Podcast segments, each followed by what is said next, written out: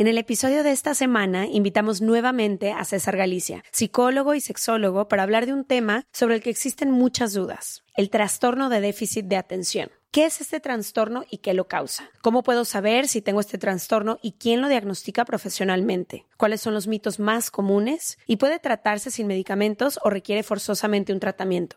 Si te gusta este episodio, muy importante para nosotras que no olvides evaluarlo y compartirlo. This message comes from BOF sponsor eBay. You'll know real when you get it. It'll say eBay Authenticity Guarantee. And you'll feel it.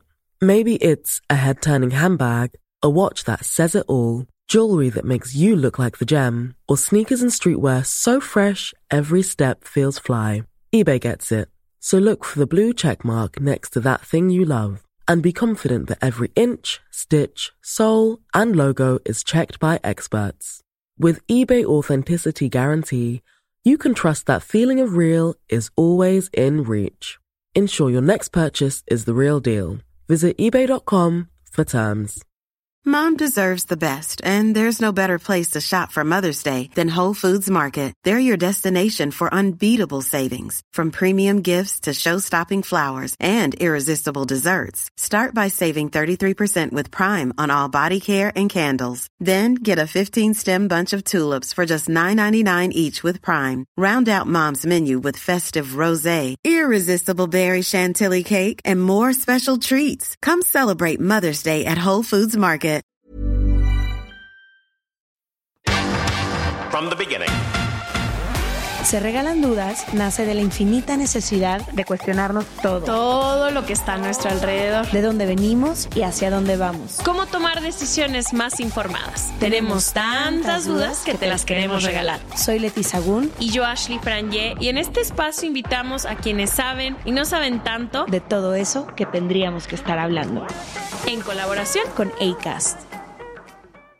Les damos la bienvenida a otro martes de Se Regalan Dudas. Creo que una de las cosas que nos ha enseñado este podcast a todas las personas que lo escuchamos o lo hablamos es que hay cosas que existen en nuestra vida, en nuestras familias, en nuestras relaciones o dentro de una misma, en mi caso, pero si no tenemos el vocabulario o el conocimiento de que existen, no podemos identificarlas y entonces no sabemos qué está pasando. Hoy vamos a hablar del trastorno por déficit de atención e hiperactividad y de la procrastinación. ¿De la qué? Procrastinación. que creo que, según yo en mi cabeza, solamente padecía de procrastinación pero no fue hasta este año que dos amigos míos fueron al psiquiatra y al psicólogo porque empezaban a encontrar como muchos eh, problemas en su vida de desenfocarse y a los dos les diagnosticaron con trastorno por déficit de atención y me empezaron a decir los síntomas y yo me quedé helada.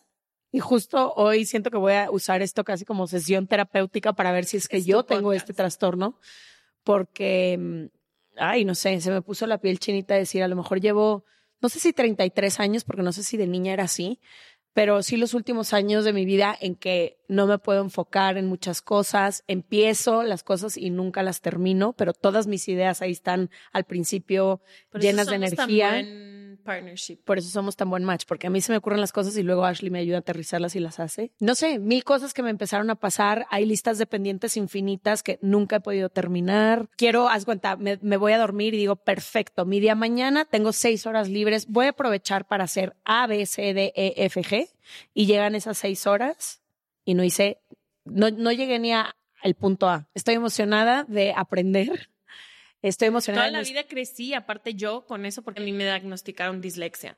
Entonces, justo ella escribía en eso. Nos tratan de encajar tanto en cómo se tienen que hacer las cosas. Tus pendientes tienen que ser así, tu escuela tiene que ser así, que hay poco rumbo para diversidad. Ya le preguntaremos al experto eso, pero quiero como también saber qué tanto es que somos simplemente diferentes. Distintos, sí, que hay mentes creativas que no se pueden sentar en un escritorio ocho horas. Por ejemplo, ahorita que dices eso de que no puedes terminar tus pendientes, no no sé qué, pero yo te he visto editar un libro entero que acabamos de editar juntas en cinco horas en friega cuando nadie más lo había podido hacer. Entonces, como que no sé qué tanto es de cómo realmente somos y quiénes somos que nos metieron en un cuadrito de un sistema educativo que solo se podía hacer de una forma. Literalmente yo no estudié la carrera que quería estudiar, no tenía las herramientas de ortografía. Entonces como que no sé qué tanto es que tú a lo mejor así eres o que sí tienes Sí, un eso es lo que quiero saber. ¿Cómo, de- cómo diagnosticar y quién te diagnostica? Porque Ahorita una de- te diagnostican. Ahorita me diagnostican, porque una de las cosas que me dijo uno de estos amigos fue, y fue hace dos meses, me dijo, a mí media pastillita me cambió la vida. Ahora estoy más enfocado que nunca, puedo hacer todas las cosas que no podía hacer. Y yo, ¿cómo? Pero la pastilla te hace más lento, menos sensible, porque yo tengo todas estas ideas en la cabeza de según yo lo que hacen las pastillas que te receta un psiquiatra. Y me dijo, estás totalmente equivocada, nada tiene que ver con eso. Falta mucha información y me incluyo yo dentro de la ignorancia de todo esto. Entonces le vamos a dar la bienvenida a nuestro querido César Galicia. Ya estuvo aquí en un episodio para hablar de pornografía. Si no lo han escuchado, vayan porque se puso increíble ese episodio. Pero hoy vamos a hablar con este psicólogo y sexólogo de el trastorno por déficit de atención y de la procrastinación. Bienvenido, amigo. Hola, qué bonito estar aquí. De nuevo, eres de los pocos repetidores. Ay, pues qué honor, muchas gracias. Ay, es que ahorita que estaban diciendo todas estas cosas que les venían a la mente, hay como algo que se me hace muy bonito es que estamos ahorita en un punto en el que hay una explicación quizás debatida, quizás todavía como contraexplicaciones y todo, pero o sea, como ya hay explicaciones a todo lo que acaban de decir, entonces Wow. sí, estoy súper emocionado por, por hablar de, de, esto. sí, sí, sí, sí. Sí. Quisiera empezar literalmente por el principio. Quien pri- por primera vez escucha esto, ¿qué es el trastorno de déficit de atención? Y sé que es diferente al trastorno de déficit de atención y E hiper- e hiperactividad. hiperactividad. Pues hay dos grandes formas de entenderlo. Voy a empezar como por la médica o la psiquiátrica, ¿no? El trastorno por déficit de atención e hiperactividad es lo que se conoce como un trastorno del neurodesarrollo. ¿Qué significa esto? Hay ciertas cosas con las que los seres humanos no nacemos, ¿no? Y que vamos a aprender en algún momento de nuestras vidas, como controlar las esfínteres, poder sostener tu propia cabeza, hablar, etcétera. La habilidad de, o la capacidad de poner atención, la capacidad de autorregular tus emociones, la capacidad de poder motivarte, la capacidad, esto que dicen de la procrastinación o poder tener como una idea, etcétera, es algo con lo que no nacemos, ¿no? Es algo que se va desarrollando y hay muchos factores que entran en juego. ¿Se va desarrollando en tu cerebro o dependiendo de la sociedad en la que crezcas? Un poco las dos. Hay, hay, hay un doctor que, al que voy a citar mucho, que se llama Gabor Mate, y él ha escrito muchísimo sobre déficit de atención. A quien le interese, de hecho lo puse en las recomendaciones. Hay un libro que tiene que se llama Scattered Minds, como mentes eh, Diver- de- dispersas. dispersas. Ajá, ¿no? Como que habla sobre déficit de atención. Y él dice Lo una idea que me parece... ¿eh? Lo compro hoy. Él tiene una idea que me parece súper interesante, que dice que los seres humanos tenemos tres necesidades esenciales. Es un espacio seguro, o sea, seguridad física, buena nutrición y apego seguro. Cuando tú tienes estas tres características, tu cerebro tiene las condiciones para desarrollarse adecuadamente. Si alguna de las tres falta o si las tres faltan, entonces de repente el cerebro no va a poder desarrollarse del todo bien, va, va a tener que compensar, van a haber cosas que no se van a desarrollar del todo, etcétera. Esto es una idea que ya sabemos que sucede con las primeras dos. Un niño en una situación de guerra o de violencia doméstica va a crecer con alguna función alterada. Con la de nutrición también sabemos que una niña, un niño que no tiene una nutrición adecuada, pero esta sociedad ha tendido a relegar como en un plano muy abajo, como la cuestión del apego seguro. ¿no? Y la cuestión del apego seguro es esencial para poder desarrollar ciertas habilidades mentales. ¿No? Apego seguro entendido como. Apego seguro entendido como un bebé es es es súper vulnerable, ¿no? O sea, no tiene ninguna capacidad de protegerse a sí mismo, ¿no? Entonces, apego seguro es esta idea de que tengo una figura que me va a cuidar, que me va a proteger, que me quiere, que me acepta y que está, y esto es súper clave, que está en sintonía con mis necesidades, ¿no? Entonces, hay un ejemplo, hay un experimento que se llama el Still Face Experiment. En español, supongo que sería como el experimento de la cara plana o la cara sin emoción, que es fascinante. Tú tienes a una madre y a un bebé, ¿no? Y entonces ponen los investigadores a la mamá y al bebé a jugar. Y entonces está el bebé y señala cosas y la mamá voltea y se ríe y la mamá se ríe y todo muy bien. Entonces, de repente la mamá se voltea, regresa el rostro y todos los cues que le da el bebé, la mamá no reacciona. Todas las señales que le da, la mamá mantiene el rostro plano. Y vas viendo cómo poco a poco el bebé se va desesperando y se va desesperando y le señala y se ríe y empieza a llorar y todo hasta que en algún momento el bebé se apaga, ¿no? O sea, se queda como quieto ya sin, sin... Y entonces la mamá de repente le dice, ay, no, ya todo está bien y todo, y el bebé se vuelve a reír y jajaja. ¿Cuál es la idea de eso? Los bebés no saben autorregularse. Los bebés están buscando a alguien que los regule porque no saben cómo reaccionar. No solo no saben, no tienen la capacidad de hacerlo. Es un ejemplo que pongo mucho es el niño, ¿qué es lo primero que hace un niño o una niña cuando se cae? Voltea a ver si alguien. lo Bueno, no, primero voltea, tienes toda la razón. Antes de llorar, voltea a ver. Si se asustó su mamá. o no. Exacto, ¿no? Se voltea y la señal que le dé el ambiente le va a enseñar cómo debe de reaccionar y eso va a ir, a- va a ser como va aprendiendo que es- se puede o no autorregular, ¿no? Qué poderoso. Entonces, ¿qué es lo que sucede? Solemos creer que la capacidad de poner atención o la motivación, la motivación en realidad es autorregulación, ¿no? O sea, poder mantenerte motivado en un proyecto durante cierto plazo es poder autorregular tus energías, tus expectativas, tus tiempos para poder llevarlo a cabo. No es una cosa tan mental como pensamos, en realidad tiene un componente más emocional. ¿No? O las dos, si, lo quieren ver, o sea, las dos son indivisibles, pero tiene un componente emocional muy fuerte. Entonces, ¿qué es lo que sucede con el déficit de atención? O una de las teorías, ¿no? Que, que es debatida, pues, pero, pero es una de las que a mí más me hace sentido, que el déficit de atención es un trastorno de la autorregulación. Algo sucede en la mezcla misteriosa de tu genética y tu crianza y tu trauma y tu sociedad. Algo sucede en esta mezcla que no desarrollas completamente las habilidades de poder sostener la atención, ¿no? Poder mantener la motivación y en algunos casos poder incluso regular tu energía física o mental, que es la cuestión de la hiperactividad, ¿no? Entonces regreso rápido al inicio. Entonces, desde la mirada médica se ve como esto, un trastorno del neurodesarrollo. ¿Qué significa esto? Espero que haya podido quedar un poco claro que hay ciertas funciones del cerebro que no se desarrollan del todo y se considera, por lo tanto, eso, un trastorno, ¿no? Hay otra mirada que es un poco, de repente es complementaria, de repente confronta, que es la mirada de la neurodivergencia. ¿no? Que probablemente han escuchado esta palabra. Y básicamente lo que dice es esta pregunta que hacían, que es muy interesante, ¿no? A ver, ¿qué pasa si en realidad no estamos hablando necesariamente de cerebros enfermos o, O cerebros no trastornados o no desarrollados, sino estamos hablando de cerebros que más bien se que desarrollan como Otras partes. otras partes, otras habilidades, como hay gente que tiene manos más grandes, manos más pequeñas, hay gente que le sabe más a lo manual, hay gente que no puede recortar una hoja recta, ¿no?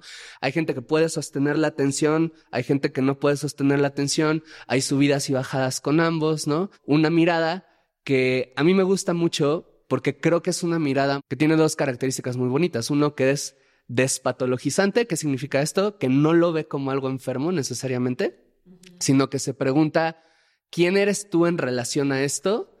¿No? Y no nomás, ¿qué es esto y esto te determina? O sea, ¿cómo es que el déficit de atención influye en tu vida, te impacta, en qué te beneficia, en qué te pone el pie, en qué, cómo es que esto te ha movido? Y la otra, que sí se hace una pregunta que me parece muy interesante, que es, bueno, ¿qué es una enfermedad y qué no? ¿Y qué es lo que hace que sea una enfermedad? ¿No? Sí, si la enfermedad es justo lo que te decía, por ejemplo, eh, no estás en norma. La enfermedad, sobre todo para una niña o un niño en un salón de clases, es no estás en norma porque no te puedes quedar quieto durante seis horas recibiendo información de un maestro. A mí lo que me parece enfermo ahí es el sistema que cree que un niño de seis años tiene que estar sentado poniendo atención durante seis horas, ¿me entiendes? Pero sí, qué interesante cuando volteas la mirada de patologizar a... Y me encantaría saber cómo se ve. Yo sé que ni siquiera quiero encansarme de que siempre se ve así, pero ¿cuáles son algunas características de las personas que tienen TDA y TDAH? TD, TDAH. ¿Cómo se ve? Entiendo perfectamente porque te digo, he convivido con gente así, pero quienes no sepan algunas características Mm, de ok. la gente. Hay tres características esenciales del déficit de atención. Una pobre capacidad de atención, de sostener la atención. Dos, es falta de control de impulsos. Y tres, hiperactividad mental o física, ¿no? Ahora, ¿cómo se ve esto? Ahí me gusta mucho porque puedo contarles, yo tengo déficit de atención y tengo un déficit de atención además marcadísimo con hiperactividad. Usualmente la idea que tenemos del déficit de atención es que es este niño que se está moviendo muchísimo, que tiene problemas de conducta porque no puede estar quieto, que no puede poner atención en clase, que no acaba los exámenes, que todo lo hace tarde, que solo le importan las cosas que le emocionan o lo estimulan, ¿no? El déficit de atención se presenta muchísimo con algunas comorbilidades, por ejemplo, la dislexia. Es súper común que el déficit de atención se presente junto a dislexia, porque pues ahí hay algo del neurodesarrollo que, que son como cables cruzados, por decirlo de una manera simple. Por eso es común o que se presente en una persona déficit de atención y dislexia. En mi caso, se vio de una manera muy curiosa. Yo alguna vez le pregunté a mi mamá, a raíz del déficit de atención, de que ya tengo el diagnóstico, como, ¿cómo me veías de niño, no? Como, ¿qué te hace sentido? Y yo estaba esperando una anécdota chistosa, ¿sabes? Que, ay, ya, con razón, siempre andabas tirando cosas y todo. Y mi mamá nada más me respondió, no, pues es que cuando eras niño, yo todo el tiempo me sentía que no era suficiente que no era suficiente para ti porque tú me pedías y me pedías y me pedías y tenías un nivel de energía y tenías una velocidad mental que a mí me hacía sentir como, pues es que yo soy mala mamá porque no estoy logrando seguirle el ritmo a él, ¿no? Y fue como, ¿no? Esa es una de las formas en las que también se puede ver el déficit de atención, que no necesariamente es esta hiperactividad, porque la hiperactividad se premia o se castiga dependiendo de dónde creces. Si estás en una familia que es como de vamos a meter al niño a mil actividades y, y el deportista y las familias que van a la bici los domingos. Exacto. ¿no? Entonces la, la, hiperactividad es celebrada, ¿no? Y cualquier otra cosa es flojera. Pero si estás en una familia igual y más tranquila, más serena, la hiperactividad es, es un demonio de Tasmania viviendo en tu casa a veces puede verse el déficit de atención como sí, el niño que no puede quedarse quieto, pero a veces el déficit de atención es el niño que está justo en deportes y en el club de debate y en canto y siendo el jefe de grupo. Y uno de los, de los mitos que existen del déficit de atención también es la cuestión de las calificaciones. Yo recuerdo estar en la universidad estudiando psicología ver una clase que nos enseña en déficit de atención, acercarme a la maestra y decirle, oye, es que creo que yo tengo esto, me hizo sentido todo lo que me dijiste, ¿no? Y te dijo, no porque tienes 10. No porque sales, exacto. No porque tienes buenas calificaciones. Si tuvieras malas calificaciones, tendrías déficit de atención. Lo que ella no sabía, y en ese momento fue de, ok, pues tiene cierto sentido, es que yo empecé a tener buenas calificaciones en la universidad, porque en la universidad, al menos donde yo estudié, ya no importaban las tareas. O sea, importaba la participación en clase e importaba los exámenes y las tareas eran un 10%, 20% de la calificación y yo pasé toda la universidad sin hacer una sola tarea porque no podía y pasé toda la universidad eh, o, leyendo un libro en clase o en, en, en, la laptop. Y la gente creía que yo estaba poniendo atención porque, me, o sea, uno cuando tiene déficit de atención aprende a dominar el arte de decir que sí con la cabeza. Oye, ¿me pusiste atención? Sí, sí, sí, claro que sí, lo dices muy convencido y por dentro estás de, o no nada más decir sí con la cabeza. Digo, yo no sé si tengo déficit de atención, pero a mí me pasaba mucho que las maestras o los maestros como que dentro de que siempre igual tuve muy buenas calificaciones, era un desastre dentro del salón porque siempre he sido muy social y porque me encanta romper las reglas y demás. Entonces, cuando era de que, a ver, Leticia, ¿de qué acabo de hablar? Si no, te voy a sacar del salón. Y yo me podía parar y darle una cátedra de todo lo que acababa de decir y explicárselo con un mapa mental en el pizarrón, ¿sabes? Entonces. Pero si te preguntaran en una de esas, no lo sé, 10 minutos después, toda esa información quizás habría desaparecido. Porque es otra cosa que aprendemos las personas con déficit de atención. Yo hacía lo mismo. Yo estaba leyendo y el profesor era de, ¿a qué, qué, estás leyendo? Pon atención. Y le repetía palabra por palabra todo lo que había dicho, aunque yo no sabía en realidad qué había dicho. Solamente era, voy a resolverlo mientras empiezo a hablar y esperar que voy a llegar al lugar correcto tomando estas últimas tres palabras que quedaron flotando en mi cabeza. Y la que está escrita en el pizarrón. Y la que está escrita en el pizarrón. Entonces también se puede llegar a ver así. A veces las personas con déficit de atención son personas, somos personas que batallamos mucho con las estructuras, con el orden, con, con seguir reglas, seguir pasos. Y más allá de lo académico, por así decirlo, o lo del trabajo que es, pues no sé, mucha gente tiene trabajos que requieren que estén seis horas frente a una computadora haciendo. ¿Cómo se ve, por ejemplo, en la, porque pues me imagino que se premia por todos lados. Entonces, ¿cómo se ve en una vida, no sé, en relaciones sociales o cómo se ve en relaciones románticas, algo así? Por ejemplo, yo muchas cosas, no sé si tengan que ver con, eh, con un trastorno de déficit de atención, pero por ejemplo, yo tengo mucho esta dualidad en la que si yo me decido concentrarme y es un tema que a mí me interesa, puedo pasar seis horas en un salón de clases y nunca voy a perder la atención y estoy tomando notas y estoy así, ¿no? Pero tengo esta otra parte donde si algo no me interesa, mi mente puede estar ahorita en un planeta alterno y tú nunca me vas a encontrar estando aquí, en este mismo espacio. Muchísimo desorden, pierdo todas las cosas, nunca sé dónde quedaron, dónde estoy. Los horarios a mí no me funcionan, las estructuras no las conozco, las reglas en mi caso existen para ver cómo las puedo romper. Eso, me vienen todas las ideas y te puedo crear ahorita lo que me digas y se me van a ocurrir y conectar todos los cables, pero luego acompañar esa idea a que se ejecute y a que termine jamás va a suceder. ¿Qué más? Déjame pensar cosas que me pasan mucho. Dime, por favor. Yo que te convivo todos los días, no puedes hacer dos cosas al mismo tiempo. O sea, si está escribiendo algo y le digo que qué horas son, eres buena y ahorita que me quedo muy, eres muy buena para fingir que estás poniendo atención cuando sé que no. Sí. Y luego soy muy del momento también. Es decir, si ahorita me parece interesantísimo armar un mapa mental de déficit de atención, te lo voy a hacer cabrón. Pero si mañana ya mi atención está puesta en otro lado, ese mapa se murió se murió, así se quedó enterrado. Y si tienes hiperactividad de hacer muchísimas cosas. Sí. No sabes sentarte. No me gusta sentar. Entonces. Pues mira, esto no es una consulta, pero. Debido a lo que escucho. Pues es que, uy, es que estas dos cosas que mencionan dan pie para hablar justo lo, también de lo de la procrastinación, por qué sucede. Entonces, ya vimos, hay tres características, ¿no? pobre capacidad de atención, falta de control de impulsos, hiperactividad. Ahorita hablamos sobre todo de lo de la atención. Vamos a la de, la, la de los impulsos, porque todo lo que estás describiendo tiene, es una falta de capacidad de manejo de los impulsos. ¿No? Igual y es obvio, igual y no, pero es todo lo que acabas de escribir, es exactamente eso. ¿Cómo funciona? Hay en el cerebro un área que se llama corteza orbitofrontal. Y la corteza orbitofrontal, hagan de cuenta, tiene muchísimas funciones, pero una de ellas es con una especie de cadenero de antro. Entonces, tú tienes como muchas ideas que vienen desde el lado emocional del cerebro.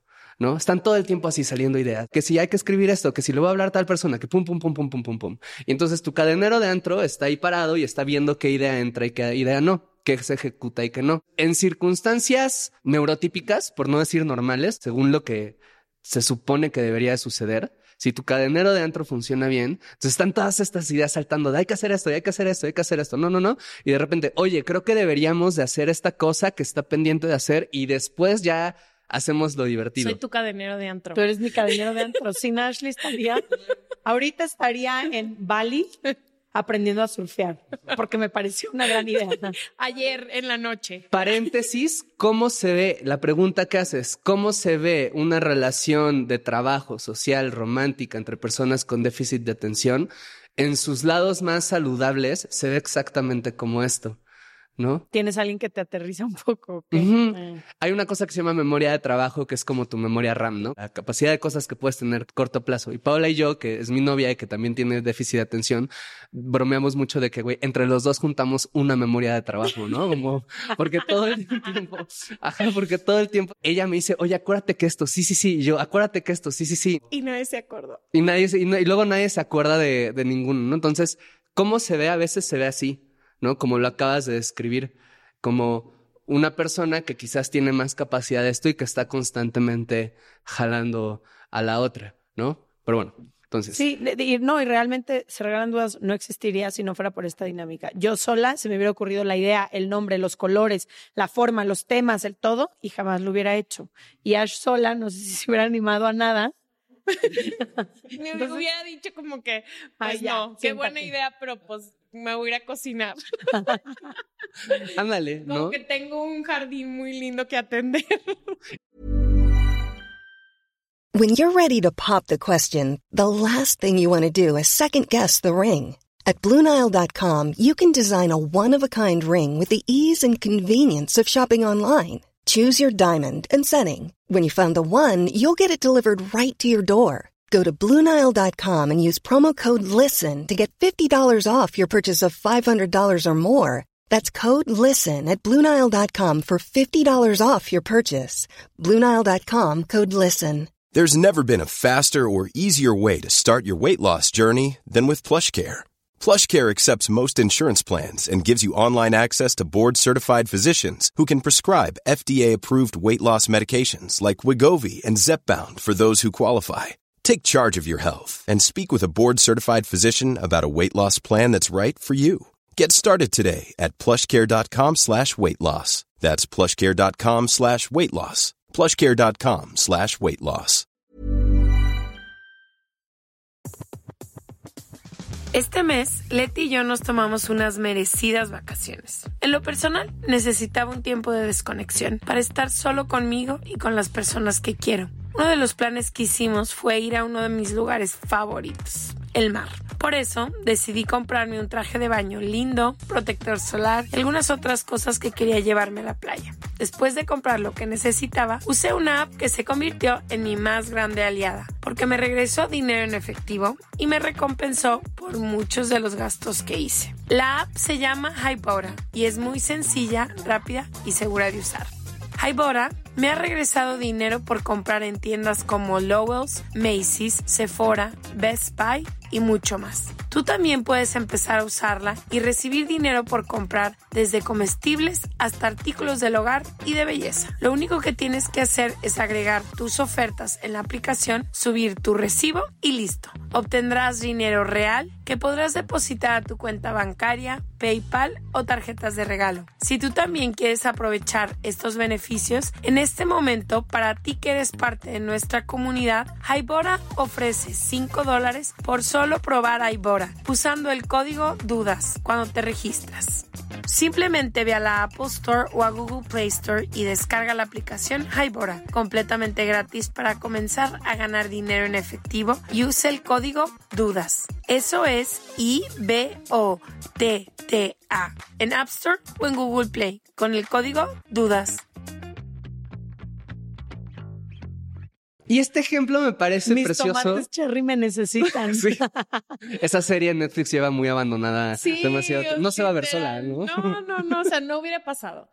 No hubiera pasado. Hay muchas cosas que Leti hace que nos hemos acomodado de una manera donde ella puede, yo me puedo encargar de cosas que son mucho más estructuradas y ella se puede encargar de brillar en su área que le toca y a mí en la área que me toca, yo sabiendo que pues no va a ser ella la estructura de recursos humanos. Yo lo sé, no lo va a ser. Entonces ya por eso le digo, es que quiero checarla. Reina, suéltalo. Para mí no me cuesta trabajo en tres días sacar eso y para ella tomamos seis meses. Entonces como que ya nos hemos acomodado. Eso puede ser una dinámica muy saludable, ¿no? Entonces, se me hace muy bonito que traigan este ejemplo porque vamos a suponer que te evalúas y resulta que la sospecha que tienes es cierta. Se me hace un ejemplo muy bonito de lo que es este concepto de la neurodiversidad. No necesariamente es una condena de vida. Yo, sin tener el diagnóstico, pero teniendo todos los comportamientos, yo no creí que fuera capaz de estudiar la universidad hasta el último año de mi bachillerato. Yo juraba que yo era muy tonto para hacer eso porque no podía con la escuela. Y un día, un año, me pasé de, de, de 7.8 de promedio a 9.9. ¿No? Nada más porque dije como, ah, ya se me antojó mágicamente, ¿no? Pero bueno, entonces regreso a lo del cadenero. Los impulsos, ajá, el cadenero. Sí. Ajá, Entonces, sí, al cadenero ¿no? Y luego me voy a ir a esto que dices de los ni- de las niñas porque me parece muy importante. Entonces, bueno, cadenero. Entonces, así es como funciona la mente. Solemos creer equivocadamente que muchas veces la toma de decisión viene como de que planeo y decido qué es lo mejor, pero a veces no. Muchas veces es como el "Uh, impulso, impulso, impulso y el cadenero es el que decide. Ahora, la paradoja del déficit de atención es que el cerebro de las personas con déficit de atención está como mimidito, está como dormido, no tiene mucha energía. Y son algo raro porque es, ¿pero qué no se supone que tienen un montón de energía? Bueno, lo que pasa es que como esta parte del cerebro está como dormida, está subactivada, todo lo que surge, todas estas cosas que salen, no tienen alguien que diga tú no, tú sí, tú no, tú sí. Es un cadenero adentro que está dormido y que es como, puedo pasar, Sí, güey, pásale. Y puedo llevar a mis amigos, sí, que entren todos. Y puedo, y de repente llega el que dice, oye, ¿y si hacemos lo que tenemos que hacer? Y es como, no, tú eres muy aburrido como para estar acá, mejor vete a otro lado. ¿Me doy a entender con, con esto? Entonces, lo que sucede es, las personas con déficit de atención tenemos dificultad de manejar nuestros impulsos, lo cual se traduce en muchas de estas cosas que estabas mencionando, ¿no? Tengo una idea y en el momento en el que me deja de interesar, a un lado. ¿Por qué? Porque ya no hay justo un control de impulsos que te permita regularte para que cuando llega una siguiente idea emocionante puedas decir, ah, esto no, ¿no? Estamos ¿no? Estamos haciendo esta cosa. ¿No? Es que igual y me cuesta trabajo comprometerme con proyectos de largo plazo, falta de control de impulsos, porque justo que en el momento en el que deja de ser interesante, en el momento en que pierde la novedad, no hay suficiente estimulación natural en el cerebro, ¿no? O el cerebro es más, como si fuera un poco más preciso, es más bien resistente a la estimulación, ¿no? Una cosa que muchas personas con déficit de como del lado emocional, es como una permanente sensación de que la vida se te está escapando ¿no? Me voy a medicar hoy. Es con una permanente sensación de que la vida se está escapando y una sensación de que no estoy disfrutando a menos que esté sintiendo todo lo que puedo sentir en este momento. Si es algo menos que lo máximo, entonces no es suficiente. Y quiero más, y quiero más, y quiero más. ¿No?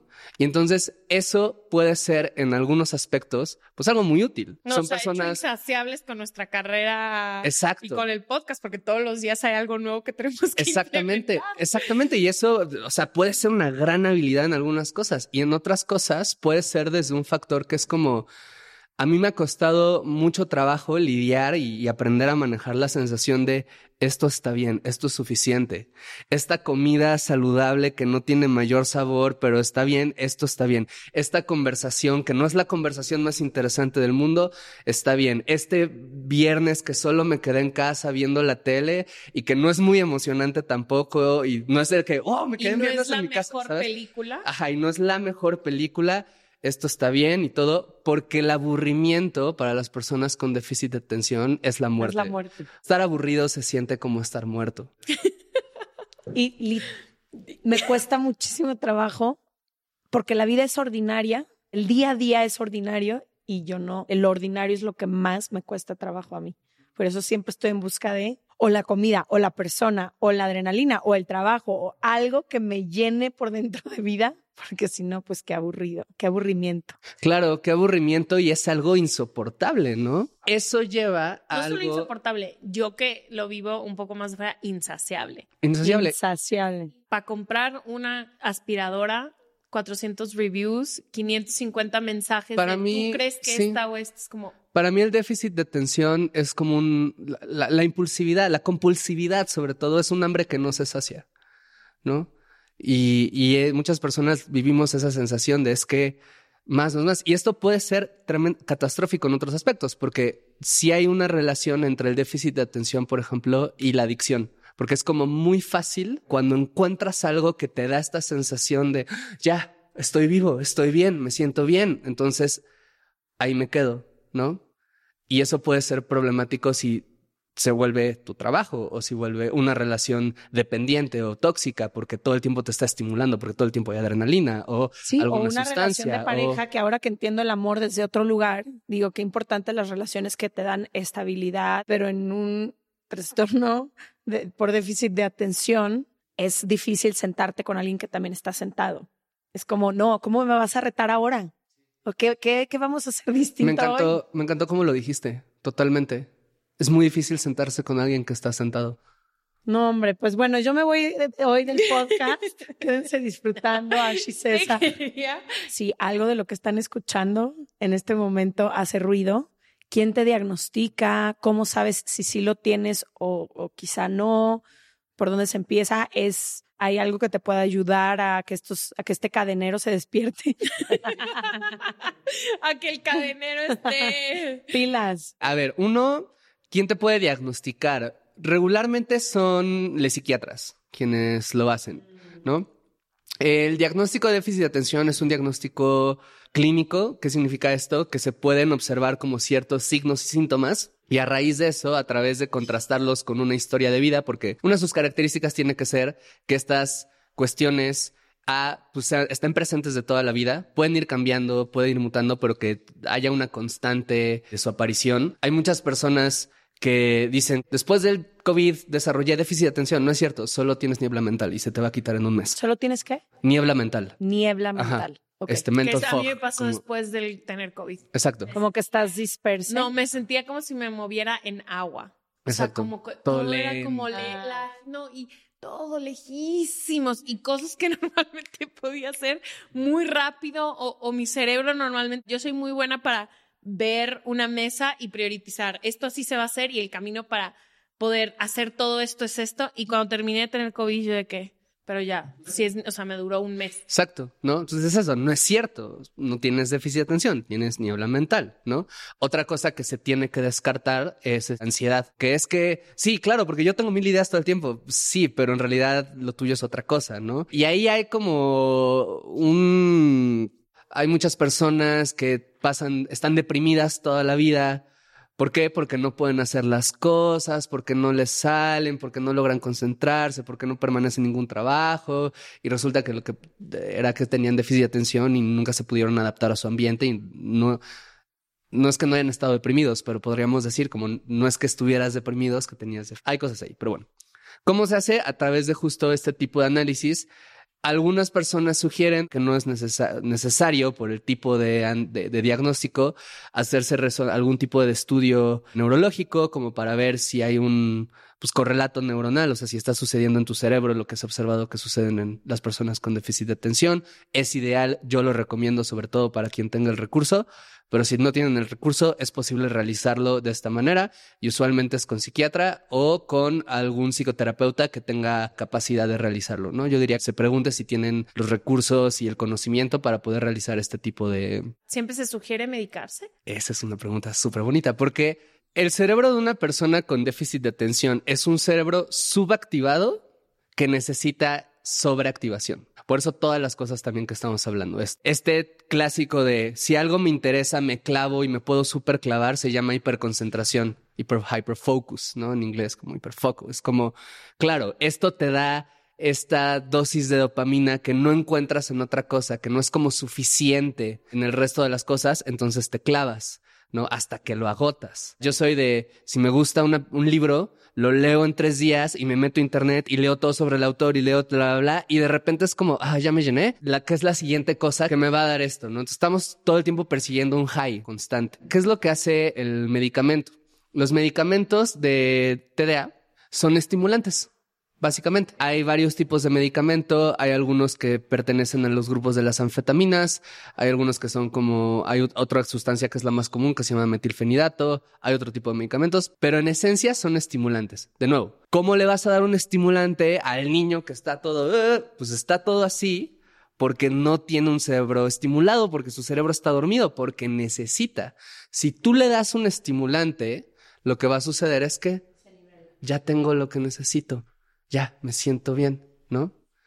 Cuando yo empecé a tomar medicamento, yo tomé medicamento eh, dos años más o menos y lo acabo de dejar hace unos meses. Eso te iba a decir, no, te- no es que ya lo necesites para siempre. Depende de la persona, depende del caso y depende del uso. Yo tengo una sensación permanente de que tengo 100 voces hablándome al mismo tiempo que no se callan y a veces es desesperante, a veces es un ya por favor que se callen, ¿no? El día que me tomé el medicamento por primera vez fue la primera vez en mi vida que dejé de escuchar esas voces, que fue como, ¿qué? Como, ¿dónde están? ¿Dónde está el ruido en la cabeza? ¿Dónde está el ruido en el mundo? Es como, y de repente era como, wow, puedo hacer esta cosa que no podía hacer, wow, puedo, ¿no? ¿Por qué nos cuesta? ¿Por qué nos cuesta tanto trabajo de repente lavar los trastes, ordenar el cuarto, tender la ropa? Que son estas actividades que es frustrante porque dices, son aquellas que se supone que debería de hacer porque son las más fáciles, no las puedes hacer porque no tienes suficiente estimulación para hacerlas. porque la estimulación que te va a dar lavar los trastes no es suficiente para activar a tu cerebro, porque tu guarura está todo dormido, tu cadenero de adentro está todo dormido, no le está dando acceso. Pero si le das acá un café y se despierta y todo, entonces ya puede hacer mejor su trabajo y entonces ya puedes hacer todo mucho más fácil. Entonces, por eso es que los, los, los estimulantes pueden ayudar a las personas con déficit de atención. Estos estimulantes, para quien tenga miedo de esto, es importante decir, uno, son estimulantes, claro que tienen un potencial adictivo como en general tienen muchísimas sustancias, pero si lo estás llevando en orden, en tratamiento, con un psiquiatra, etcétera, la dosis que te dan no es una dosis como que facilite ese proceso, ¿no? Y además de eso, pues lo estás llevando de una manera en la que puedes estar rebotando constantemente con un profesional como esto. Dos, esto que decían, es que me va a dormir, ¿no? De hecho, lo contrario, te va a despertar. Lo que muchas personas no sabemos es que estamos dormidas todo el tiempo, por eso estamos buscando desesperadamente que nos despierte y de repente te tomas esto y es como, ah, el día es suficiente. Como que ya. Sí, ya no necesito más. Me puedo sentar un ratito. Exacto, ¿no? Muchas personas piensan también como es que voy a perder la magia, voy a perder la chispa, voy a perder como Eso esta me da creatividad. Pánico, de que yo no quiero estar, que me da miedo estar adormilada. Eso no tiende a suceder. Puede ser en algunas personas se puede manifestar ese efecto, pero no es lo común, porque de nuevo lo que hace esto no es que mata tu creatividad, ni tu, o sea, tu cerebro sigue funcionando como funciona. Lo que pasa es que ya tienes más reserva de, dopamina, ¿no? Como para decir, ah, me agarro de esto, me agarro de esto, ¿no? En mi caso, por ejemplo, yo lo empecé a tomar porque en pandemia mi cerebro así dejó de funcionar y yo tenía que escribir una columna semanal para un medio y además tenía que dar terapia y yo sentía que ya no podía. La empecé a tomar, no he tenido un momento más productivo en mi vida que ese, ¿no? Porque de repente era como, puedo tener todas mis ideas, pero ahora las escucho claramente y puedo sentarme a ejecutarlas. Y si no la hago en este momento, ya no tengo miedo de que se me va a escapar y voy a perder esta cosa maravillosa que se me acaba de ocurrir porque sé que va a regresar o porque la puedo retener más tiempo o porque ya puedo tener la energía de anotarla en algún lugar y recordar que la anoté en ese lugar, ¿no? Entonces, es lo que sucede. El medicamento es permanente, depende de la persona, ¿no? Depende un poco para qué. En mi caso, no es permanente. El psiquiatra me dijo como, pues tú decide y yo decidí que no, por el hecho de que mi racional fue a... He pasado una vida entera sin tomar este medicamento. Ubico que el medicamento lo empecé a tomar a partir de una situación de crisis, de emergencia, como fue los efectos de la pandemia en mí.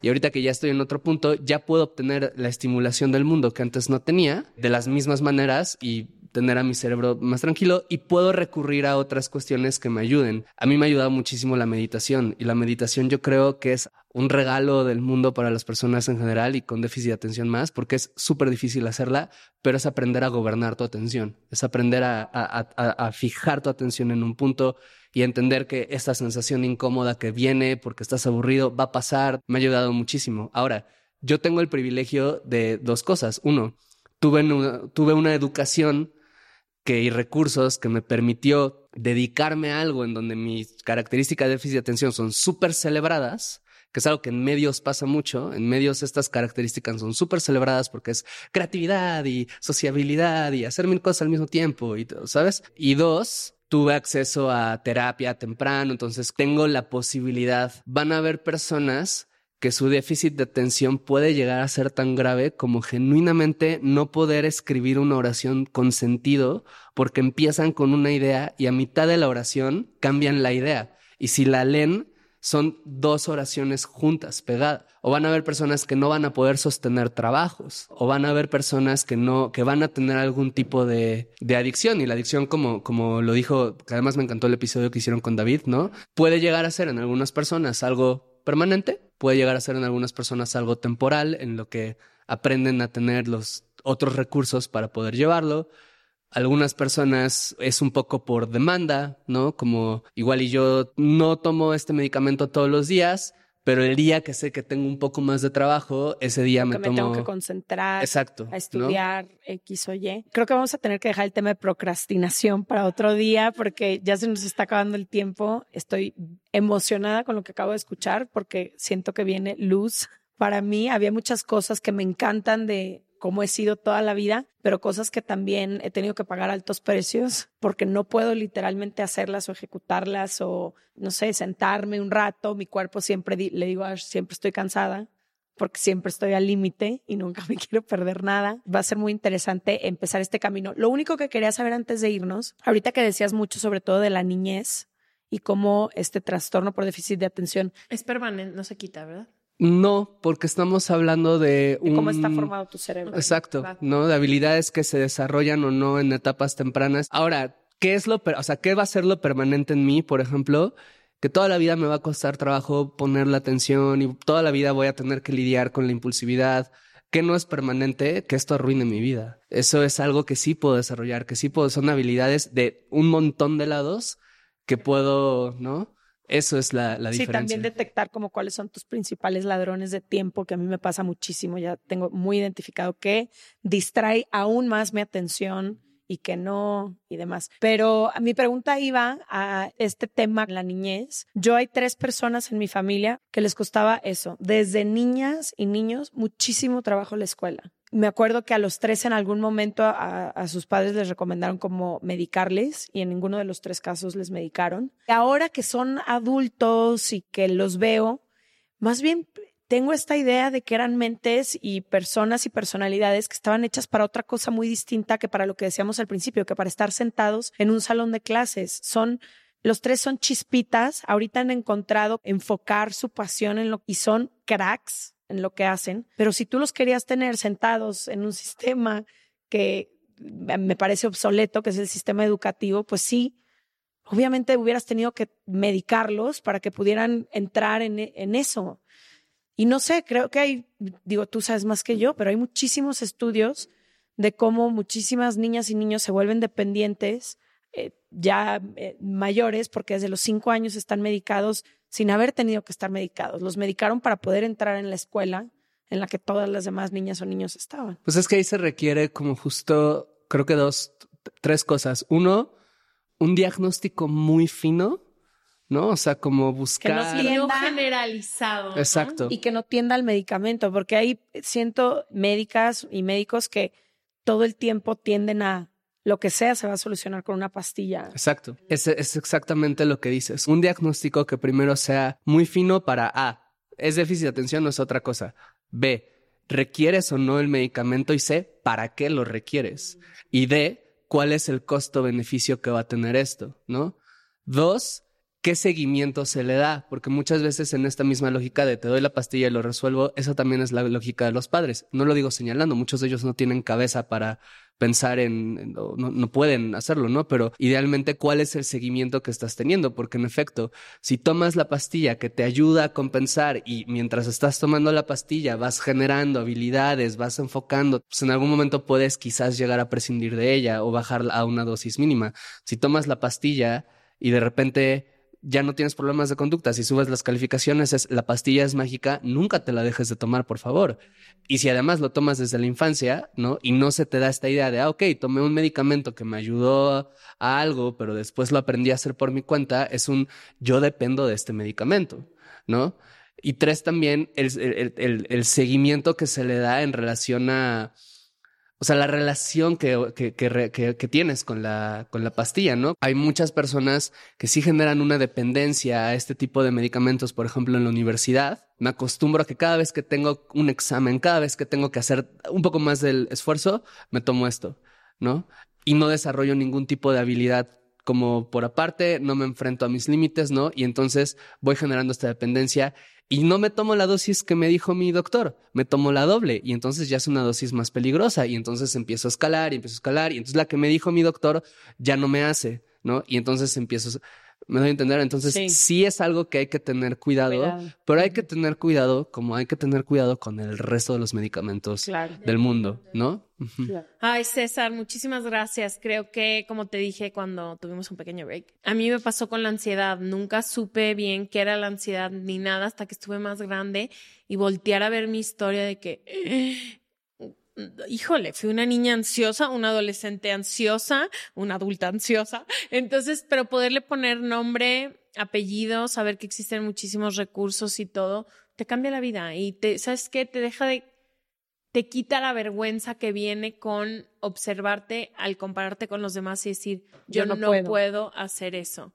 O por qué estas personas sí pueden hacer esto y yo no. Porque a ellos yo veo que no les cuesta tanto y a mí sí. Entonces creo que es información que cura y gracias por venir. No, gracias por invitarme. sí. Estoy súper feliz de estar acá. No, encantada. Y les dejamos toda la info de los libros que recomendó César, sus redes sociales y demás en serregalandudas.com diagonal. Suscríbete, es gratis.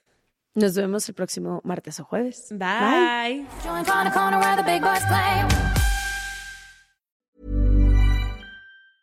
Mom deserves the best, and there's no better place to shop for Mother's Day than Whole Foods Market. They're your destination for unbeatable savings, from premium gifts to show-stopping flowers and irresistible desserts. Start by saving 33% with Prime on all body care and candles. Then get a 15-stem bunch of tulips for just $9.99 each with Prime. Round out Mom's menu with festive rosé, irresistible berry chantilly cake, and more special treats. Come celebrate Mother's Day at Whole Foods Market. Hey, it's Paige DeSorbo from Giggly Squad. High quality fashion without the price tag. Say hello to Quince. I'm snagging high-end essentials like cozy cashmere sweaters, sleek leather jackets, fine jewelry, and so much more. With Quince being 50 to 80% less than similar brands. And they partner with factories that prioritize safe, ethical, and responsible manufacturing. I love that. Luxury quality within reach. Go to quince.com slash style to get free shipping and 365 day returns on your next order. Quince.com slash style.